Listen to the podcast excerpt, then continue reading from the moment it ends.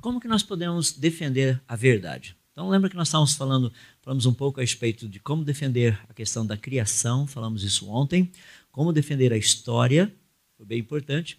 Hoje, como nós podemos defender a ciência, a verdade científica. E agora, a questão da verdade. Ah, eu gosto muito de ler pessoas que escrevam, escrevem coisas que não estão na Bíblia. Você fala, mas por que, que você faz isso? É porque o apóstolo Paulo fazia isso. Ele é um bom exemplo para mim, então eu vou fazer o que ele fazia também. Ele chega lá em Atenas, lá no, em Atos capítulo 17, ele fala assim: Porque dele somos geração, como um dos vossos próprios poetas tem dito. Ou seja, Paulo lia o que as pessoas escreviam. Onde Paulo, onde o apóstolo Paulo encontrou essa frase, pois dele somos geração? Eu vou deixar para você fazer a pesquisa para o cidadão mas começa com Epimê e continua o resto, tá? É bem legal. É um cara que escreveu um hino de adoração a Zeus. Já imaginou?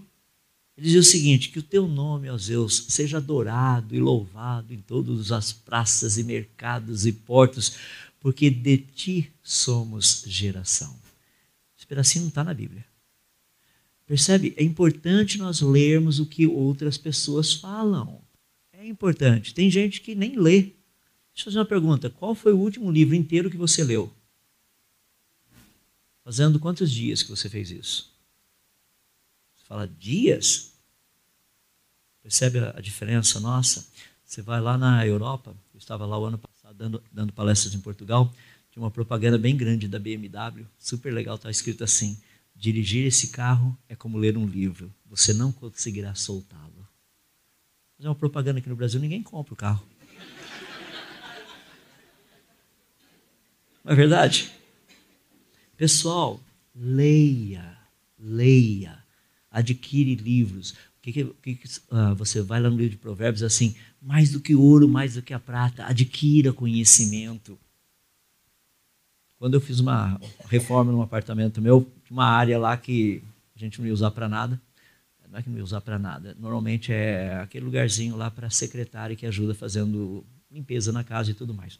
Lá em casa, minha esposa chega e fala para o doutor Adalto, o professor Adalto, você poderia usar toda a física e a química que o senhor conhece nos banheiros lá de trás, assim, eu vou lá resolver o problema. Então, lá em casa, nós mesmos cuidamos das coisas. Então, aquela área ali, que era uma área, entre aspas, morta, eu fiz uma biblioteca. Então, quando eu falei para a arquiteta que eu queria, uma, uh, eu queria fazer uma biblioteca, ela falou assim, mas é, é muito espaço para uma biblioteca. Eu falei, não cabem os meus livros ali, não vão caber. Eu falei assim, não, mas é muito grande. Eu falei, eu sei, só a biblioteca da família tem mais de mil livros e a minha biblioteca pessoal tem mais 600. Não dá para colocar tudo aqui, não cabe. Deixa eu fazer uma pergunta, quantos livros você tem na sua biblioteca?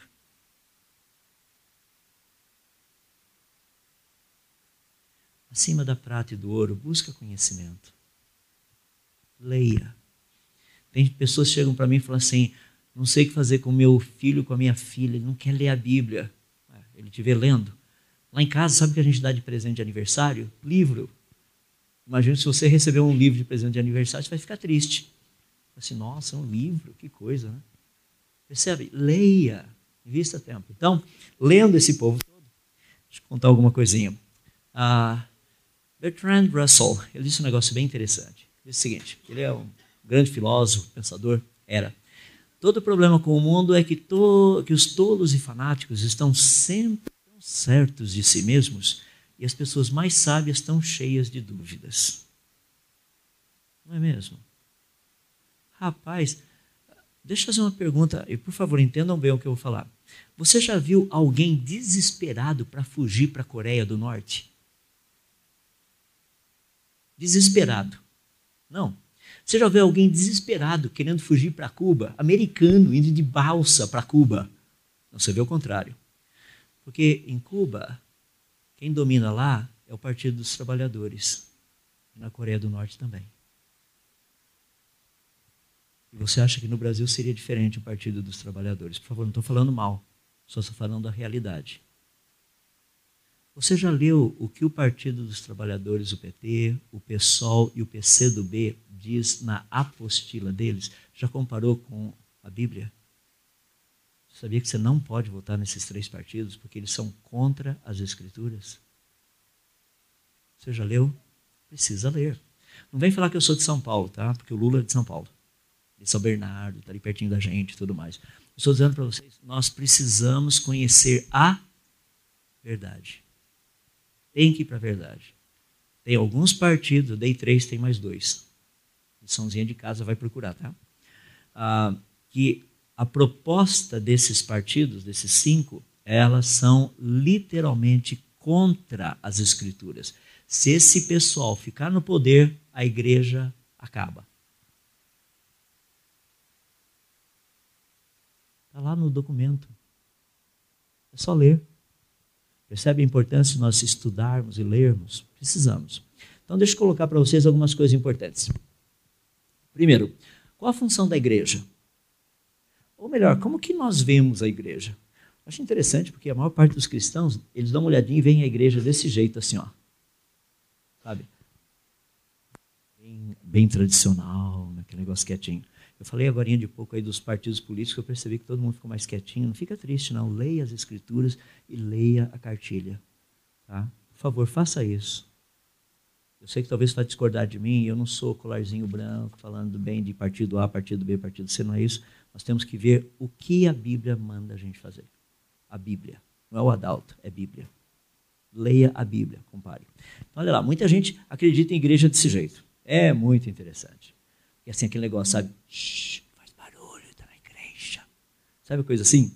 Deixa eu fazer uma pergunta. Como que os demônios vêm à igreja? a Bíblia nos fala. Interessante, porque os demônios vêm à igreja mais ou menos desse jeito, ó. Rapaz, o negócio é um tanque de guerra, sai destruindo tudo aquilo que o Satanás está tentando fazer. Ele inventa umas mentiras, evolução, a igreja vai lá e acaba com isso. Aparece um povo por aí falando que não é para bater nas crianças, a igreja vai lá e acaba com isso. Aparece um pessoal por aí que usa o arco-íris como símbolo deles. A gente fala: não, não, vocês podem usar 50 tons de cinza, o arco-íris não. Percebe? A igreja tem que, tem que ser ativa. É, é, a função da igreja qual é? É destruir, literalmente, todas as astutas ciladas do diabo. Somos nós que estamos aí. Por que, que a Bíblia diz que nós somos sal e somos luz? Luz serve para quê? Se você não sabe, a gente apaga a luz e tenta descer a escada. É para a gente ver para onde está indo, que direção está indo. Sal serve para quê? Para salgar, para não deixar apodrecer. Jesus nos deixou aqui como sal e luz. Se o país está apodrecendo, adivinha a culpa de quem é? Não é do Supremo, eles têm a culpa deles, é verdade. Não é do Senado, do Congresso, é principalmente da igreja da igreja que não está sendo sal e não está sendo luz. Então a gente precisa pensar um pouquinho melhor nisso daí. Por quê? Nós convivemos com várias coisas bem interessantes. Tá vendo? Dois problemas fundamentais que eu queria tratar rapidinho com vocês. O primeiro é que nós temos muita dificuldade em ver o óbvio. Quando assistem aquele seriado do Dr. House, aquele médico que sempre acerta, ele vê o óbvio. Né? Quer ver? Olha que interessante. Se você já viu isso num dos vídeos, fica quietinho, porque daí não vale. Quantos quadrados você está vendo aqui? Não é difícil contar, é?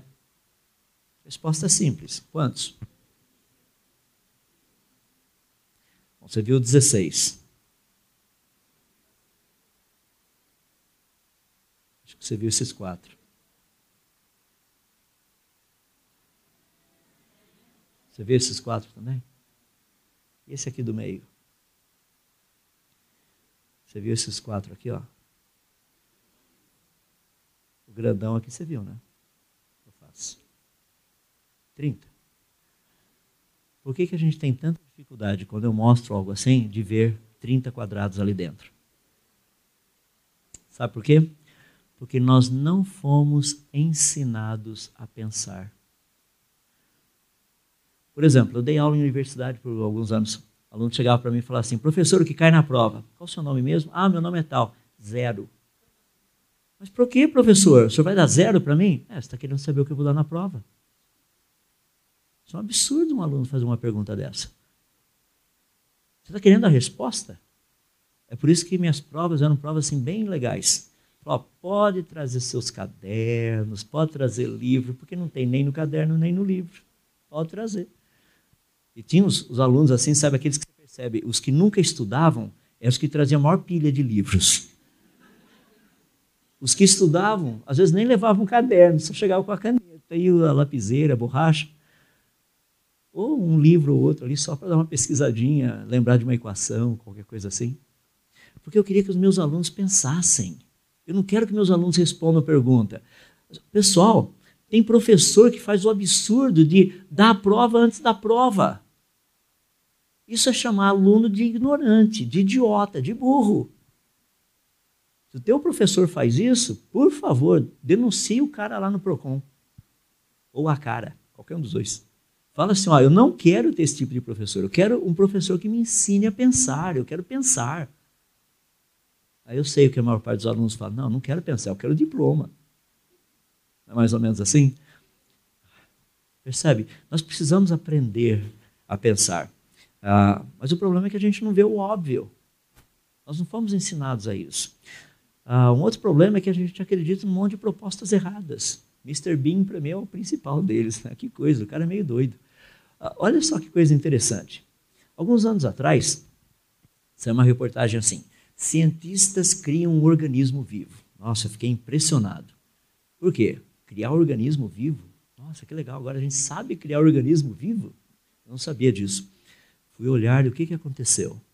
Eles pegaram uma bactéria muito comum no gado, Microplasma micoides, tiraram o DNA de uma bactéria, tá?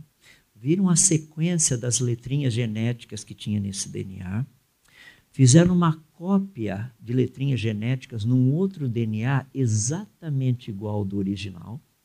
Daí pegaram uma outra bactériazinha que estava viva, tiraram a informação genética ali de dentro e colocaram essa cópia da informação que eles tinham criado lá dentro. E a bactéria continua viva. Não, isso daí não é criar uma criar vida, isso aí é fazer cópia de DNA, isso é outra coisa. Mas foi anunciado como cientistas criam um organismo vivo. Então esse tipo de coisa é muito comum e nós cristãos, rapaz, a gente é levado por isso o tempo todo.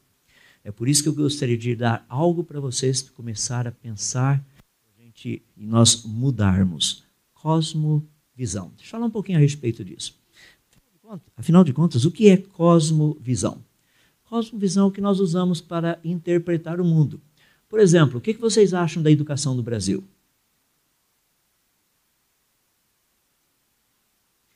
Sabe que tem um exame chamado PISA? Esse exame PISA é feito a cada três anos com alunos de 15 anos.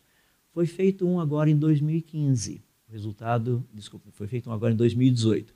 O resultado vai sair agora dia 3 de dezembro. Tá? São alunos de países do mundo todo, países que querem participar desse exame, e o Brasil tem participado dele desde, acho que é 93, se não me falha a memória. Só que o exame que é feito com os alunos de 15 anos, foi feito em 2015, reflete a qualidade da educação dos últimos três anos. Então, a educação que os alunos receberam de 2015 até 2018. O exame de 2015 reflete a educação que os alunos receberam de 2012 até 2015. Os que fizeram o exame em 2012, eles refletem a educação que eles receberam de 2009 até 2012. Os que fizeram o exame em 2009, a educação que eles receberam de 2006 até 2009. Os de 2006 refletem a educação que eles receberam de 2003 até 2006. E de 2003 reflete a educação que receberam do ano 2000 até 2003. Você acredita que os alunos de 2006 para cá, até 2015, conseguiram fazer com que nós ficássemos entre último e penúltimo no mundo.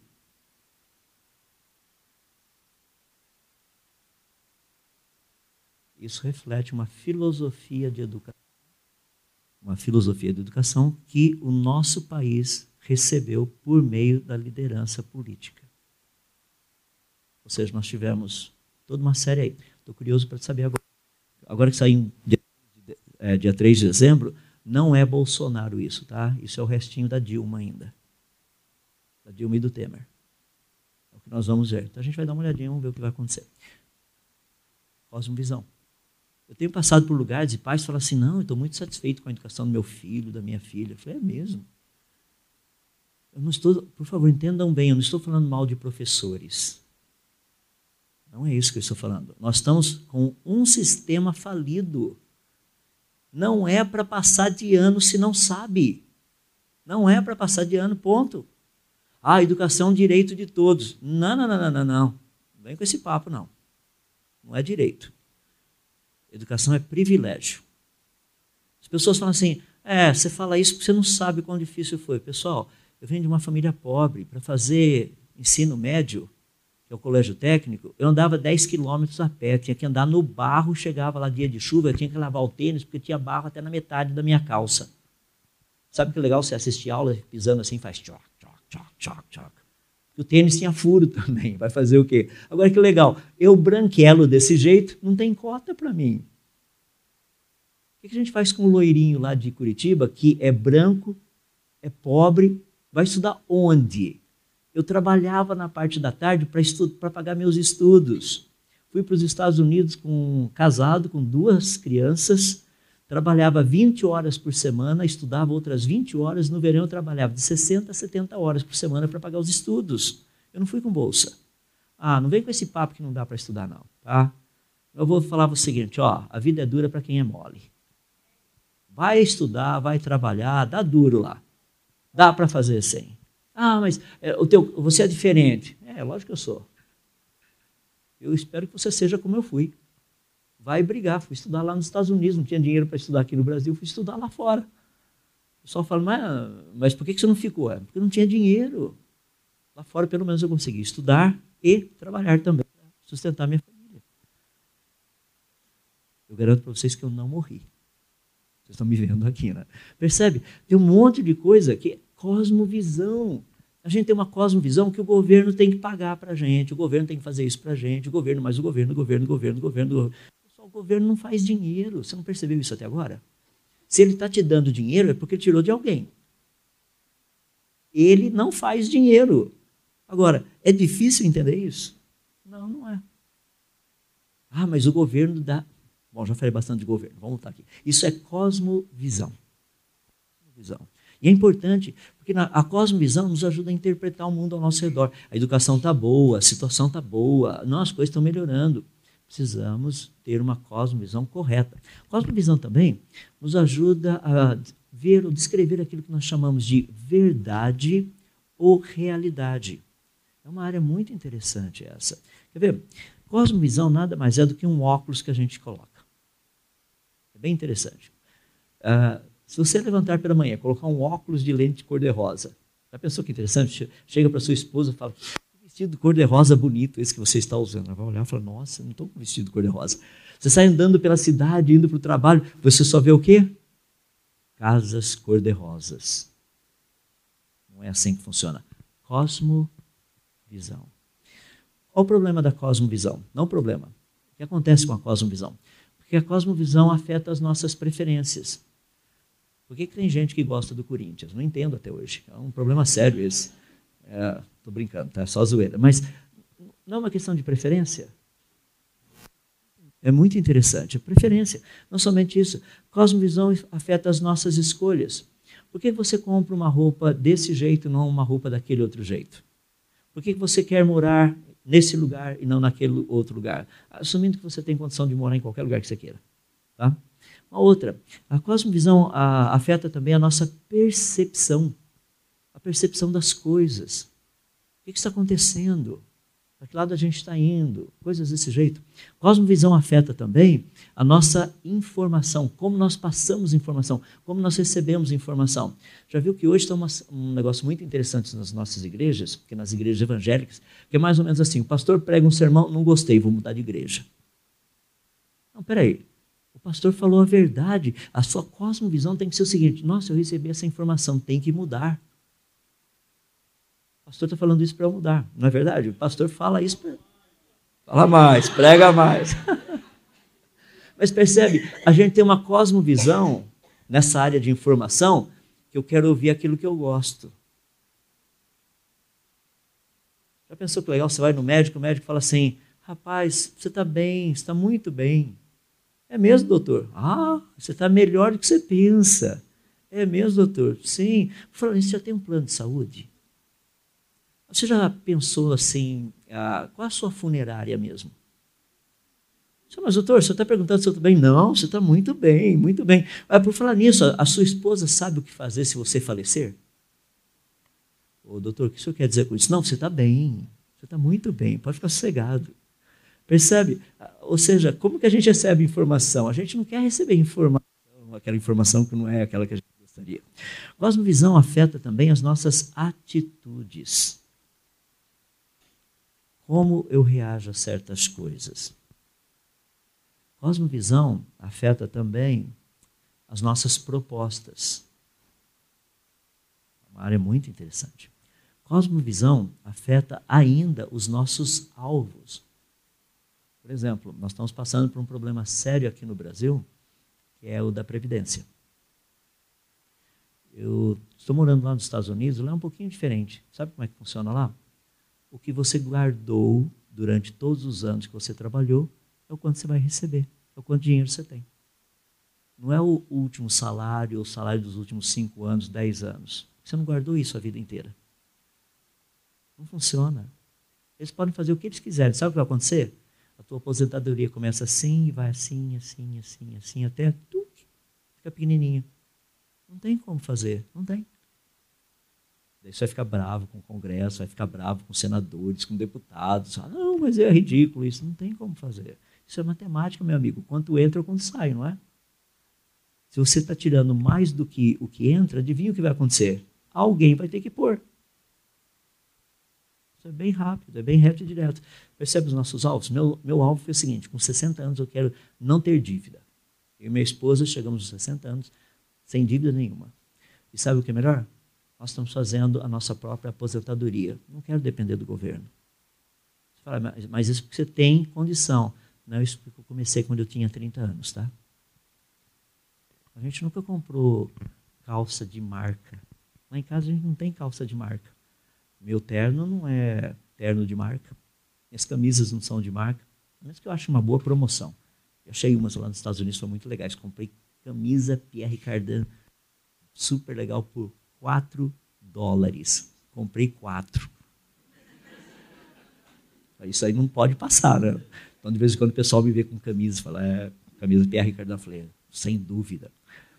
E se eu achar um terno Armani por 4 dólares, eu compro também, sabe? Mas se não tiver por 4 dólares, se esquece. Percebe? Os alvos que nós temos. Quais são os alvos na sua vida? Por exemplo, tem pessoas que chegam, o alvo da minha vida é aposentar. Que legal, e depois? Se não tem alvo, morre. Exato, já, a gente já te enterra. Não, quais, quais são seus alvos? Rapaz, tá agora que você parou de trabalhar, agora que você tem o seu dinheirinho, o que, que você vai fazer? Por que não investir no reino? Eu tenho um médico amigo meu lá nos Estados Unidos, ele aposentou-se, está fazendo, indo para três anos agora. Está lá na África. Eu, eu, e minha esposa foram para a África, agora são missionários lá na África. Falei assim, agora estou aposentado. Falei assim, antes eu tinha que ganhar dinheiro, e agora eu posso gastar dinheiro. Ou seja, não tem uma missão que o mandou para lá. Ele foi por conta própria. Quais são seus alvos para esses próximos anos que Deus estiver te dando? Percebe como a cosmovisão afeta? A cosmovisão afeta também o estilo de vida que a gente tem. Eu acho impressionante. O pessoal tem uma dificuldade para em, acampamento de carnaval, não é, pastor? Assim, se ficou em, ficou em 80 reais, nossa, o povo quase faz revolta. Mas não tem problema de comprar um tênis de 600 reais em 10 prestações. Não é interessante? Estilo de vida. Cosmovisão afeta isso. E é interessante, né? Porque agora ele acha que porque tem um tênis de 600 reais, ele tem um pouquinho mais de valor. Não o tênis, ele. Não é interessante? Mudou alguma coisa? Não, abriu a boca, é nós é, eles vai. Continua igual. O tênis não ajudou na língua portuguesa dele, não ajudou em nada. Ou seja, continua com o mesmo estilo de vida. Pessoal, eu tenho um amigo que trabalha, ele tem loja em shopping. É interessante. Vende só coisa de marca. Sabe o que é fascinante? Ele falou assim: nenhuma pessoa rica compra na minha loja mas eu vendo em 12 prestações. E o pessoal compra. Assim, ninguém que tem dinheiro compra. E pode ver, todos os caras ricos, eles são ricos, sabe por quê? Já entenderam, né? Então tá bom. Faz a mesma coisa. Agora, olha que coisa espetacular, como que a gente trabalha com esse negócio de cosmovisão. Porque cosmovisão afeta a nossa crença, aquilo que nós chamamos de verdade ou verdadeiro. Agora, vamos parar e pensar um pouquinho. Como funciona esse aspecto de cosmovisão relacionado com a verdade. Deixa eu dar para vocês algumas coisas que são bem importantes aí para a gente entender essa dinâmica toda. Um cientista estudando a natureza, o Dr. Stephen Weiberg. Ele fez um estudo espetacular, é, um estudo espetacular, ganhou um prêmio Nobel em 1979. Ele disse o seguinte: quanto mais o universo parece ser compreensível, tanto mais ele parece não fazer sentido. Hã?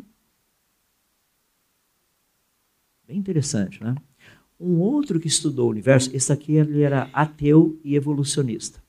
Um outro que estudou o mesmo universo, mesminho universo, viu as mesmas coisas, recebeu também um prêmio Nobel, tá?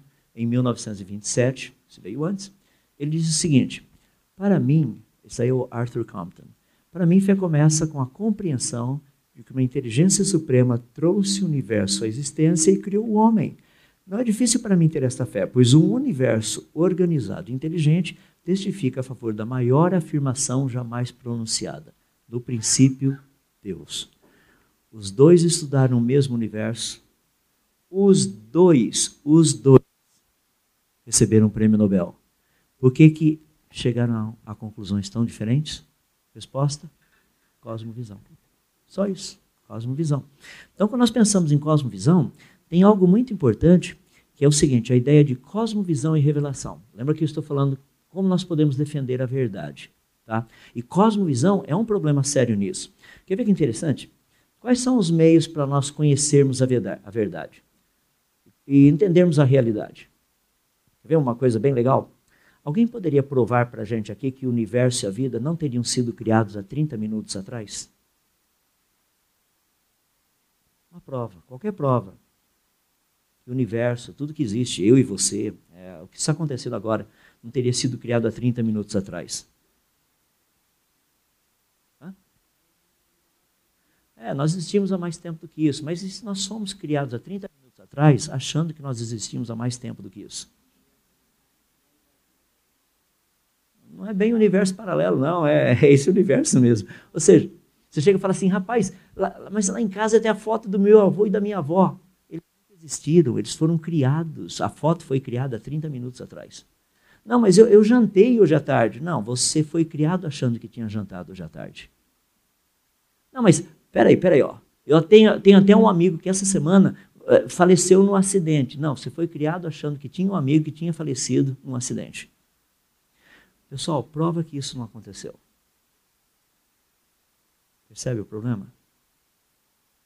Ou seja, deixa eu fazer uma pior do que essa prova que o universo não foi criado há 30 segundos atrás.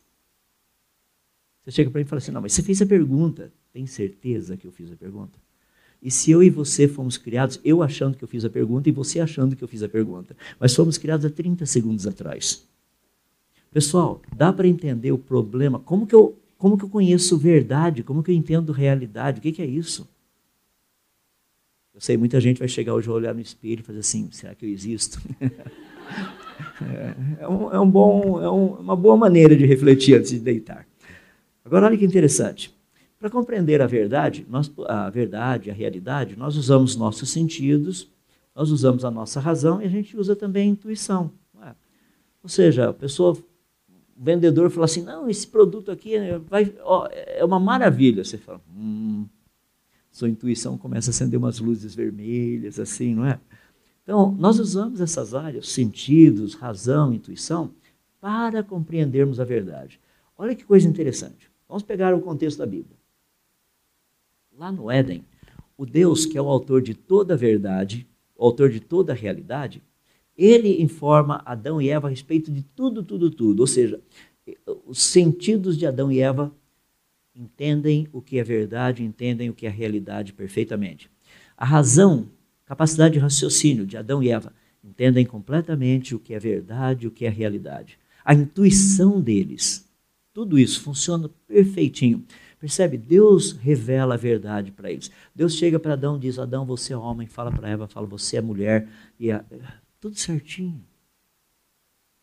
Entende? Deus não chega para Adão e fala, você é um animal racional. Não. Deus já determina: olha, eles são animais, vocês não. Isso aqui são plantas. Deus deixa esse conhecimento todo para ele, só, o dia que você comer dessa árvore, e no hebraico está de uma forma tão bonita, morrendo morrerás. Olha que coisa legal. Adão entendeu certinho o que Deus tinha dito. Não é certamente morrerás. Morrendo você irá morrer. É um processo de morrer. É um processo de morte. Quantas coisas mortas Adão já tinha visto? Nenhuma, ele acabou de ser criado. Mas ele foi criado com todo um vocabulário correto. Ele foi criado com a gramática correta. Deus já colocou em Adão todas as palavras com significado. Deus podia falar qualquer coisa com Adão que ele entendia. Qualquer coisa com Dona Eva e ela entendia. Percebe? Deus revela a verdade absoluta. Agora Adão e Eva entendem qualquer coisa que Deus fala. E Adão e Eva conseguem até mesmo viver pela fé. Você vai viver pela fé? Mas Deus estava ali. É, Adão viu Deus criar alguma coisa? Não. Adão viu Deus criar Eva? Não, ele estava anestesiado. Deus não viu Adão criar coisa nenhuma. Quer dizer, Adão não viu Deus criar coisa nenhuma. Estão acordados, ainda bem. Olha o que acontece. Adão chega assim, esse ser vem do lado dele, Adão olha para esse ser, esse ser fala assim: Eu criei todas essas coisas. Adão só podia o quê? Crer. Pela fé. Não tem como. Percebe? Mas toda essa informação veio de Deus, uma revelação. Nós temos essa revelação da verdade absoluta onde? Na palavra dele.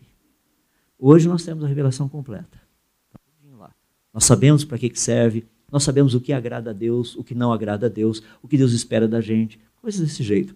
Mas o problema é que o ser humano assim rejeitou a verdade absoluta de Deus. Então o que acontece? Agora, olha o nosso problema.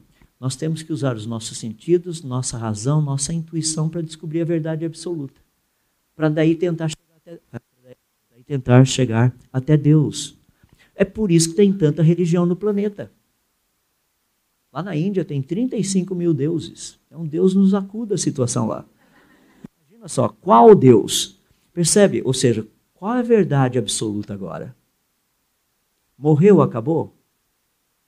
Tem alguma coisa a mais? Percebe o nosso problema? Como não é possível, por meio da nossa, dos nossos sentidos, razão e intuição, conhecer a verdade absoluta, nós tivemos que fazer uma outra opção. Nós que eu digo, seres humanos. Olha o que nós fizemos. Nós fizemos agora aquilo que é chamado de verdade convencional. Caixa 2. Está errado ou não?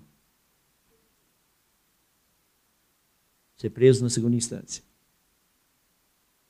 Percebe o nosso problema? Ou seja, agora é verdade convencional. Pessoal, vamos fazer o seguinte, ó. Caixa 2. Está é, tá errado ou não? Por favor, levante a mão que forem a favor, por favor, os que forem contra. É, esse, isso é o que a gente começou a viver. Ah, é verdade. A maioria acredita que é verdade, então é verdade. Isso é o que nós chamamos de verdade convencional. Mas já percebeu que isso também não funciona, né? Daí chegamos onde nós estamos hoje que nós chamamos de verdade relativa. Isso é verdade para você, para mim não. Percebe onde nós chegamos? Esse é o, o, mecanismo pelo qual nós chegamos onde nós chegamos hoje. Ou seja, você rejeita a verdade absoluta. A gente tenta encontrar a verdade absoluta. Não tem jeito. A gente fica o quê? Verdade convencional. A gente concorda o tempo todo? Não. Daí vai lá para a verdade relativa. Ou seja, uma cosmovisão que está desprovida da palavra do Senhor Deus, ela é vazia. Você pode colocar o que você quiser lá dentro. Qualquer coisa. Então, como que eu vou poder defender a verdade? Tá? Ou seja, nós temos literalmente a cosmovisão cristã tá? e a cosmovisão naturalista. Então, como que eu posso, de uma forma bonita, defender a verdade? Primeiro, por que, que Deus criou a natureza? Para que a gente conhecesse um pouquinho a respeito da pessoa dele, não é? Então, já mencionei para vocês, Deus usa dois livros. Um é o livro das obras de Deus. Espetacular. A natureza, tudo que foi criado. Ah, tem um outro livro que você conhece também, é o livro das palavras de Deus, a Bíblia. Então, a leitura desses dois livros nos ajuda a entender todo o pacote. Por quê? O salmista, lá no Salmo 19, ele lê os dois. é bem, bem interessante. Os céus proclamam a glória de Deus e o firmamento anuncia as obras das suas mãos. Qual livro que ele está lendo? O livro das obras de Deus, a natureza. Daí lá no verso 7 ele diz o seguinte: A lei do Senhor é perfeita e restaura a alma. Qual o livro que ele está lendo? O livro das palavras de Deus. Percebe como o salmista sabia ler os dois livros? Ele não olhava para o céu e falava assim: hum, vai chover. Não, ele olhava e falava assim: nossa, os céus manifestam a glória de Deus. O firmamento anuncia as obras das suas mãos. Um dia discursa para o outro dia, fala bem a respeito da pessoa do Senhor Deus. Não há linguagens, não há palavra, mas a gente ouve o que eles querem dizer para a gente o tempo todo. Percebe a dinâmica? O salmista conseguia ler o livro das obras de Deus de uma forma espetacular. Ele lia também o livro das palavras de Deus. O problema é que a gente tem dificuldade. É, deixa eu dar um exemplo prático. Ah, ops, deixa eu pular aqui para não ter problema. Pouco tempo atrás, Richard Dawkins fez uma pergunta muito interessante no programa de rádio. Foi o seguinte: tá, então quem criou Deus? Ou quando Deus foi criado? São duas perguntas interessantes, né? Bom, primeiro, se Deus foi criado, ele obviamente não é Deus, porque alguma coisa teria criado esse Deus. Então não faz sentido.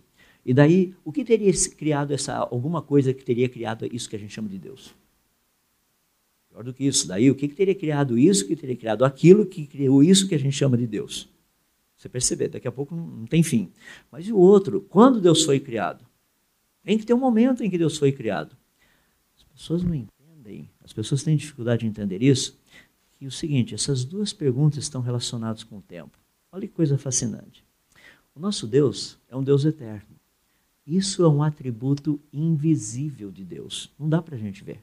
Não tem como. Por ser um atributo invisível de Deus, nós encontramos isso ali em Deuteronômio, Salmo 90 também. Por ser um atributo invisível de Deus, Deus criou algo para que nós entendêssemos o que é isso. O que você acha que Deus criou para que a gente entendesse o que significa ser eterno? Deus criou o tempo. Tendo criado o tempo, agora eu e você entendemos o que é, significa ser eterno. Quer ver que interessante? Responde para mim sem usar o conceito de tempo. Não pode usar tempo, conceito. O que significa sempre? Não vale, usar tempo. Significa sempre. Percebe o problema? O que significa nunca?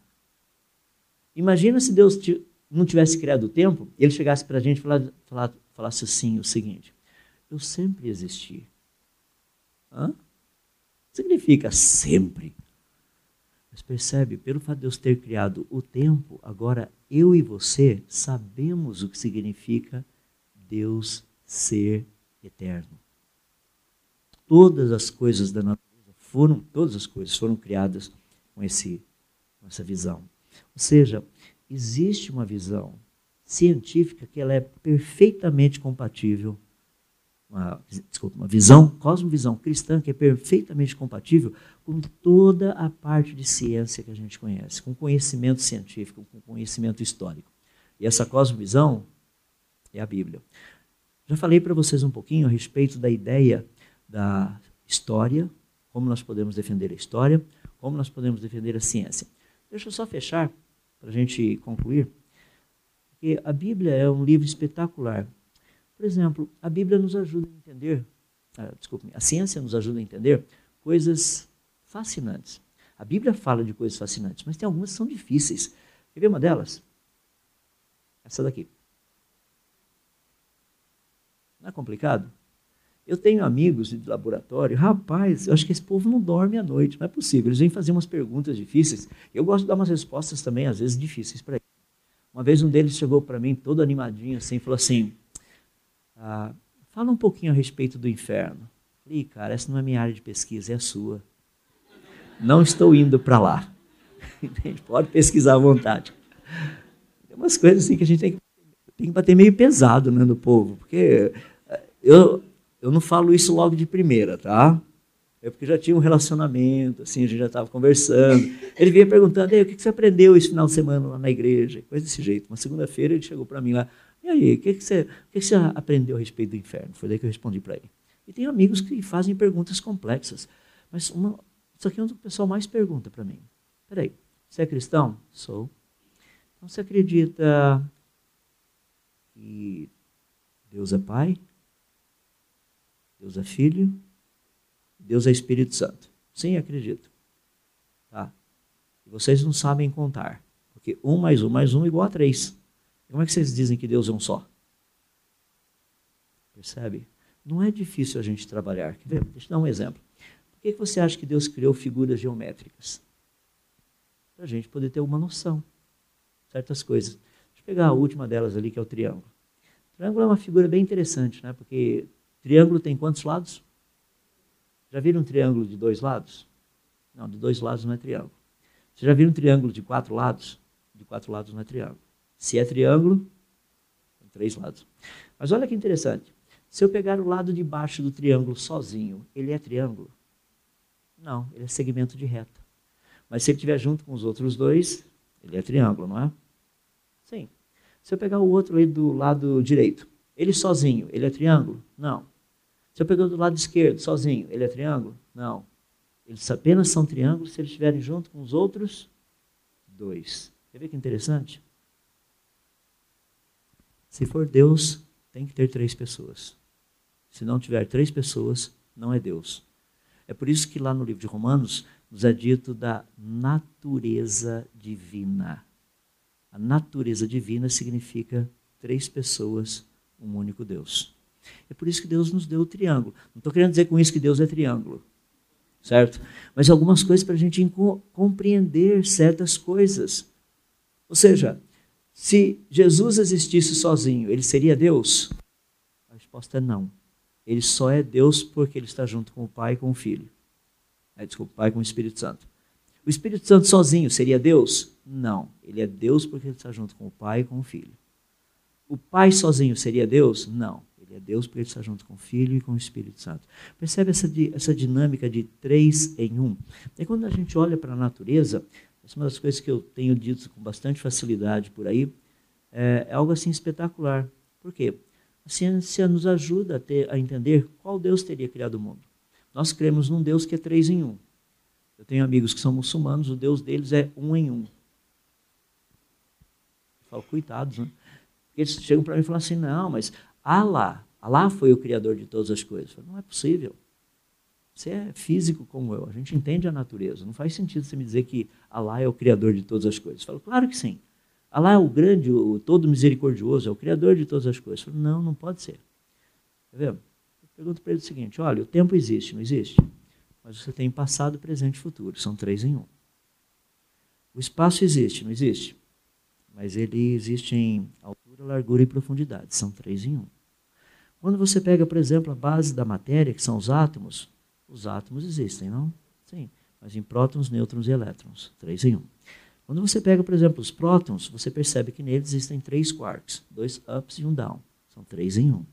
Quando a gente pega os nêutrons, a mesma coisa. Os nêutrons têm três quarks também. Dois deles são downs e um é up. Três em um. Quando a gente pega os leptons, que são as partículas subatômicas com carga elétrica, você tem três. Você tem os elétrons, os muons e os taus. Quando você pega as partículas subatômicas sem carga elétrica, neutrinos, a gente tem a mesma coisa. O elétron neutrino, o muon neutrino e o tau neutrino. Quando você pega os estados básicos da matéria, você tem sólido, líquido e gasoso. Quando você estuda o funcionamento de uma célula, o núcleo da célula, você tem o quê? DNA, RNA e proteínas. Três em um. Quando você estuda a codificação genética, que são os códons, você tem três nucleotídeos por códon. É assim que funciona a codificação genética. Quando você estuda a pele humana, você percebe que tem a epiderme, a derme e a hipoderme. São três em um. Se você pegar o nosso cabelo também, tem três camadas. Se você estudar, por exemplo, Música. Tem melodia, harmonia e ritmo. E a lista vai. Eu pergunto para eles, falo assim, ha, agora vamos conversar. Eles já começam a olhar meio assustado, eu até falo assim, tá vendo? Até banquinho que tiver três perninhas fica em pé, tá? Então, três em um a gente acha em todo lugar. Pergunta, por que será que a natureza é três em um? Já parou para pensar? Por quê? Por que, que toda toda a área de estudo mostra três em um. Qual a razão disso? Eu converso com os meus amigos que são muçulmanos e falo, olha, o Deus da Bíblia é três em um. Um Deus, mas Pai, Filho e Espírito Santo. Ah, são três deuses. Não, não, não. Um Deus, três pessoas. Eu falo o exemplo do triângulo e tudo mais. Por que, que a natureza é três em um? Se Allah fosse o criador da natureza, ou Allah, seria o quê? Um em um. Mas a natureza é três em um. Para onde você olhar? Citei só alguns exemplos. Pergunta: como que a gente pode defender a verdade?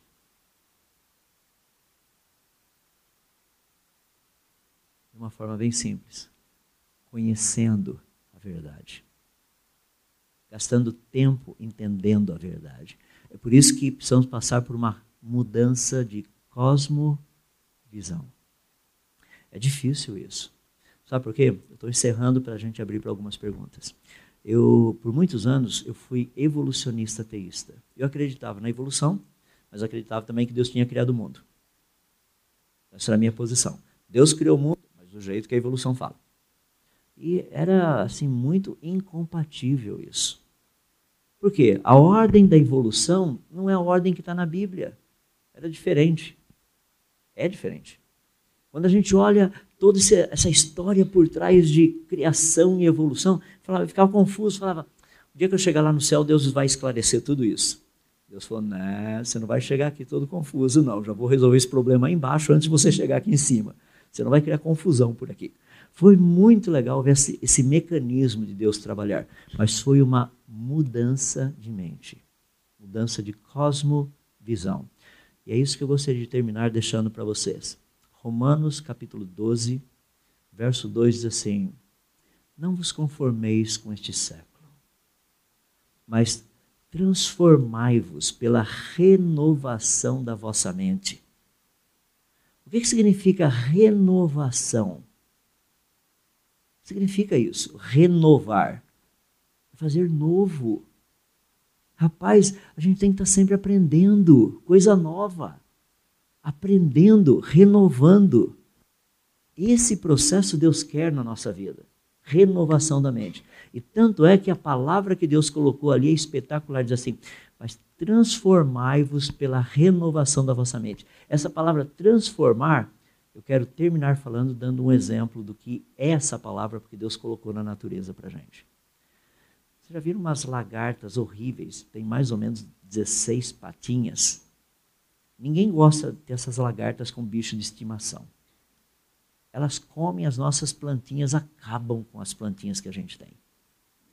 Mas essas lagartas têm uma característica muito interessante, depois de destruir quase todo o nosso vasinho lá, tá? elas formam um casulo e entram dentro desse casulinho. Ali dentro elas praticamente se derretem. E depois de alguns poucos dias, o casulo abre e sai uma borboleta. Antes, essa lagarta comia e destruía tudo. Agora, esse novo ser que está ali poliniza, leva pólen, produz vida. Essa é a palavra que nós usamos para transformação da, da borboleta, que é a palavra o quê? Metamorfose. A palavra que o apóstolo Paulo usou, transformai-vos, é da onde a gente tirou essa palavra metamorfose. Percebe como é bonito? Está ali na natureza. Deus fala: essa é a mudança que eu quero para vocês. Vocês eram lagartas, agora vocês são borboletas.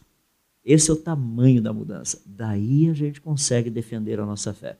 Porque senão, meus irmãos, meus amigos, vai ser difícil. Sabe aquela mente antiga funciona do jeito antigo, tem que passar por uma mudança. Algumas perguntas rapidinhas, eu vou passar a palavra lá para o pastor.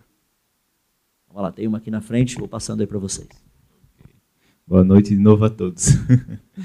Bem, é, foi falado aqui de adquirir conhecimento, não é isso? Foi falado aqui também de buscar a verdade.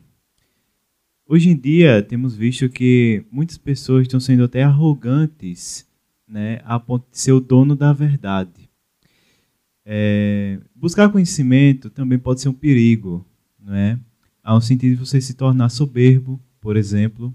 Então, gostaria que o senhor professor falasse um pouco sobre isso e como lidar né, com essa questão. Isso é bem simples. Para nós cristãos é simples, não é porque a gente conhece o dono da verdade. Então não venha me dizer que você é o dono da verdade, porque eu sei que você não é. Então eu posso ir direto na fonte daquele que é o dono da verdade. Segundo, ganhar conhecimento, eu posso te garantir uma coisa. Quem estudou pouco acha que sabe muito. Porque quem estudou muito sabe que sabe pouco. Se tem alguém por aí que é arrogante, é porque não estudou o suficiente ainda. Não. Vai estudar um pouquinho mais que você vai ver como é que funciona a coisa. Entende? Você sai com mais perguntas do que respostas. E é verdade. Eu fico impressionado porque eu vejo de chega um pessoal que acha que sabe física quântica. Rapaz, o povo blá, blá, blá, blá, blá, blá, blá. Falei, meu amigo, você não estudou física quântica ainda não. Você estuda mais. É bem, é bem verdade isso. Pessoas que estudam bastante sabem que sabem muito pouco. Sabe por quê? Você só vê o quanto ainda existe para ser estudado. É que quando a gente estuda pouquinho, a gente não tem noção do quanto tem aí fora para ser estudado. Eu tive só para concluir, eu estive numa, num congresso lá nos Estados Unidos, anos atrás, uh, e um professor deu a melhor definição de, educa de educação que eu já vi na minha vida. Ele disse o seguinte: educação é o processo pelo qual você descobre a sua ignorância. E não é mesmo? Eu também ouvi uma outra definição que achei muito interessante. Ignorância não é falta de conhecimento é a falta de desejo em adquiri-lo. Isso é ignorância. É não querer adquirir conhecimento. Não investir tempo, não ir atrás, não procurar. Deus nos convida para a gente adquirir conhecimento. Pra... Não para ser arrogante, né? porque você já viu, ser arrogante não estudou bastante, não. Tem que estudar um pouquinho mais. Mais alguma pergunta? Pois não. Deixa eu levar aqui, para assim todo mundo te ouve. Boa noite a todo mundo e ao professor. O senhor falou que ciência é um estudo sistemático de observação e experimento. Né? E aí, há um tempo atrás eu vi uma matéria que Stephen Hawking, antes de morrer, é, como se eu acho que foi super interessante, eu vejo, disse que ele, antes de morrer, ele declarou que a teoria dos buracos negros, que era algo que ele estava ali na base da construção, ele declarou que aquela teoria ela não era como se, como se ele tivesse cometido um erro. E aí, como é que a ciência, que é devidamente experimentada, e os cientistas que levam a sério, e essas pseudociências, como é que se relaciona a isso? Porque, por exemplo, a gente vê dentro do estudo acadêmico, dentro da mídia, televisão, Hollywood, todo o efeito dessa pseudociência e a ciência verdadeira ela não tem impacto nem força. Qual a sua experiência quanto a isso? Essa é uma pergunta bem, essa é uma pergunta bem interessante, que é o seguinte: é, realmente, o Stephen Hawking não foi antes de morrer, não. Bem, um, já uns anos atrás, antes dele morrer, ele falou que buracos negros não existiam. O que deveriam existir são estrelas de nêutron e coisas desse tipo. E é, é o tipo de coisa que é interessante.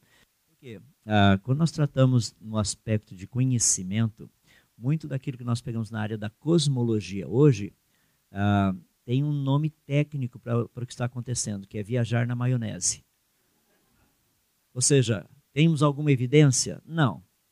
Mas nós acreditamos que tem coisas que a gente pode ir atrás. Por exemplo, o pessoal que descobriu a helicoidal do DNA, eles tinham assim, por alguns estudos, eles falaram, parece ser uma helicoidal dupla. De alguns que achavam que era uma helicoidal tripla. Um grupinho que achava que era dupla. E eles foram, foram, foram, foram, foram até achar, falar, é dupla. Tá vendo só? Tá resolveu o problema. Então, é importante nós termos essa ideia de irmos atrás para descobrirmos a verdade e não construirmos teorias antes de descobrirmos se realmente se os nossos pensamentos são verdadeiros ou não. Nós estamos vivendo uma época na ciência que, infelizmente, é muita teoria que tem sido criada em cima de teoria, que já foi criada em cima de teoria. Nós não temos evidência. Ou seja, vai criando essa pilha de teorias aqui, e a, a, o mais importante é lá embaixo. O que nós estamos experimentando é que quem está aqui em cima olha para o de baixo e fala, isso aí já foi provado. Não, não foi provado, isso é teoria. E isso daqui, não, mas o que estava ali embaixo já foi provado. Não, o que está aqui embaixo também não foi provado, é teoria. Então você tem uma pilha de coisas uma em cima da outra, achando que seria verdade. Então nós precisamos mudar um pouco isso. E a parte importante é, Eu olho aqui para esse grupo todo, falo, rapaz, imagina o que Deus não é capaz de fazer com um grupo desse tamanho, por exemplo, aqui em João Pessoa. A revolução que Deus pode fazer nessa cidade. Entende? Para e pensa. Ah, pessoal, olha o exemplo que Deus criou, que é bonito, que estou pegando o gancho do que você está falando. Ah, olha o exemplo que Deus dá. Nós somos sal. Deixa eu pegar as donas de casa aqui. Vocês vão fazer um, assim, um arroz bem gostoso amanhã. Então você coloca um copo de sal na panela para um copo de arroz, certo? Eu espero que não. espero que não. Você faz o quê? Coloca uma pitadinha, não é? Sabe o que Deus faz? Ele pega lá na universidade, ele coloca uma pitadinha de cristãos. Lá naquele lugar, lá no banco, coloca uma outra pitadinha ali. Deus vai colocando pitadinha, não precisa de montão, senão fica muito salgado. Sabe? Ele coloca pitadinhas. E sabe que a parte mais bonita de tudo isso? Para e pensa. Você já comeu uma boa picanha, uma carne assada assim, não é? Você fala, rapaz, o sal tá certinho. Alguém aqui já, alguma vez já perguntou a marca do sal? É interessante, a gente está interessado no sal, né? É por isso que Deus dá uma salgadinha aqui, ninguém pergunta a marca, tá? Ele coloca aqui, dá uma salgadinha, uma salgadinha ali. É muito legal ver como Deus trabalha assim. Só para terminar o negócio do Stephen Hawking, uh, seis meses antes dele falecer, ele teve uma discussão bem interessante com uma discussão assim, foi um bate-papo meio de frente um grande, um grande matemático lá de Oxford, John Lennox. O Stephen Hawking disse o seguinte, que religião é um conto de fadas para aqueles que têm medo do escuro. E o Lennox mandou de volta, diz que ateísmo é um conto de fadas para aqueles que têm medo da luz. Bem legal, né? Eu gosto dessas brigas assim, desse povo no mesmo nível. Bate mais quem chora menos, né? Legal. Mais uma pergunta só e daí estou passando a palavra lá para o pastor. Se tiver mais uma pergunta. Legal. Espera aqui, tem uma aqui. Vamos lá. Tcharam.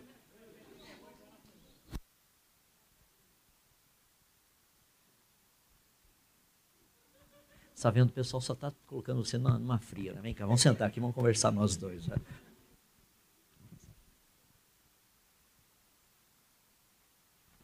Vou desligar o microfone, ninguém vai ficar sabendo que a gente está conversando, só nós dois aqui.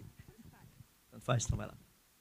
É, eu queria perguntar, você falou que tinha um dinossauro que foi encontrado há mais ou menos pelos cálculos há sete dias. Isso quer dizer que ainda há alguns dinossauros vivos, pelo que parece? resposta é sim.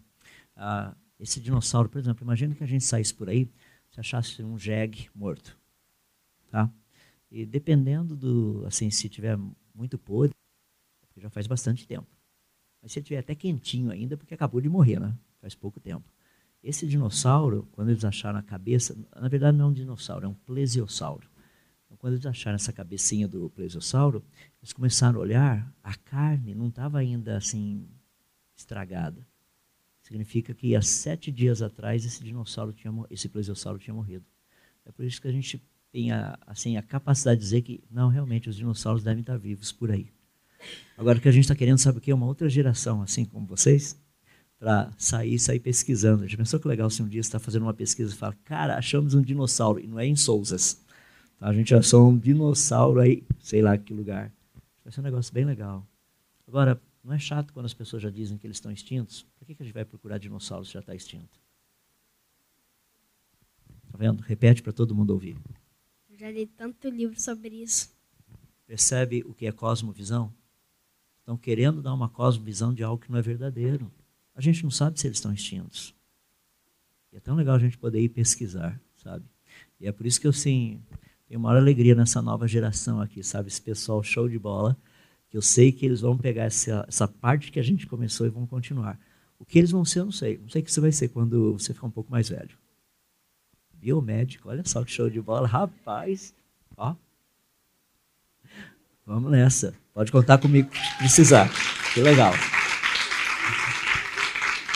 É, é, muito legal, sabe, ver essa nova geração, pessoal. Sério. Tem gente que chega e fala assim: ah, eles são o futuro da igreja. Não, eles são a igreja igreja. E a gente precisa trabalhar com isso. Fica aqui minha gratidão a todos vocês pela oportunidade de compartilhar um pouquinho como defender a nossa fé, a sabedoria e busquem conhecimento. Mais do que ouro, mais do que a prata, mais do que nota de 100 reais, mais do que dólar ou euro, busca conhecimento. Procura adquirir, investe nisso.